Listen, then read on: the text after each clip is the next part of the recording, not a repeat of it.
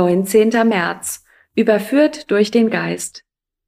Darüber freue ich mich jetzt umso mehr. Natürlich nicht über euren Schmerz, sondern darüber, dass dieser Schmerz euch zur Umkehr gebracht hat. Das Ganze hat euch auf eine Art und Weise wehgetan, die Gottes Willen entsprach.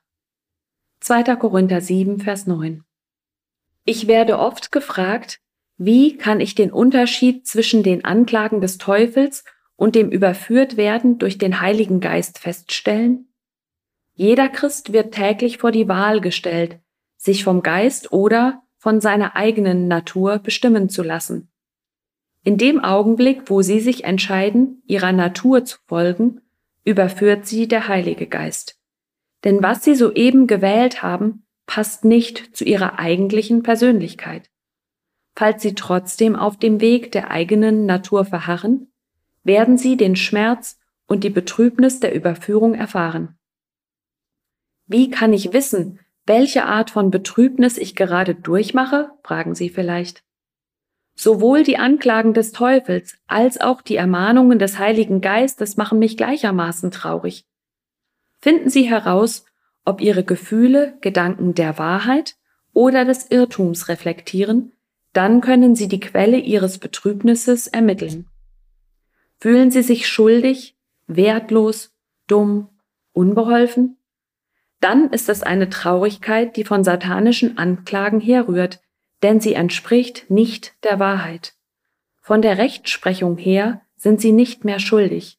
Sie sind gerecht gesprochen durch den Glauben an Christus, und es gibt keine Verurteilung mehr für die, die in Christus Jesus sind.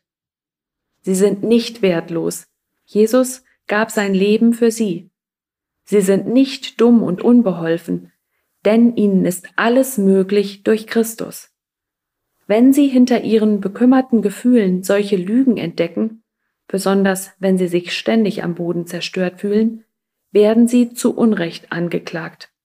In diesem Fall müssen sie sich ganz Gott unterstellen und dem Teufel und seinen Lügen widerstehen, damit diese anklagenden Gefühle nichts ausrichten können.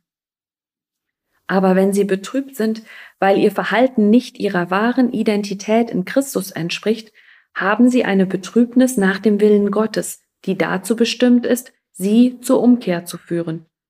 Es ist der Heilige Geist, der sie einlädt, gemäß 1. Johannes 1, Vers 9 zu bekennen, Ja, Herr, ich habe falsch gehandelt.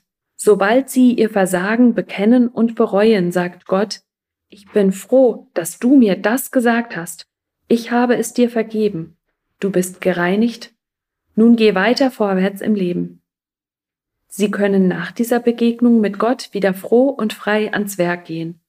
Die Traurigkeit ist verschwunden und sie sind neu motiviert, Gott auf dem Gebiet, wo sie versagt hatten, zu gehorchen.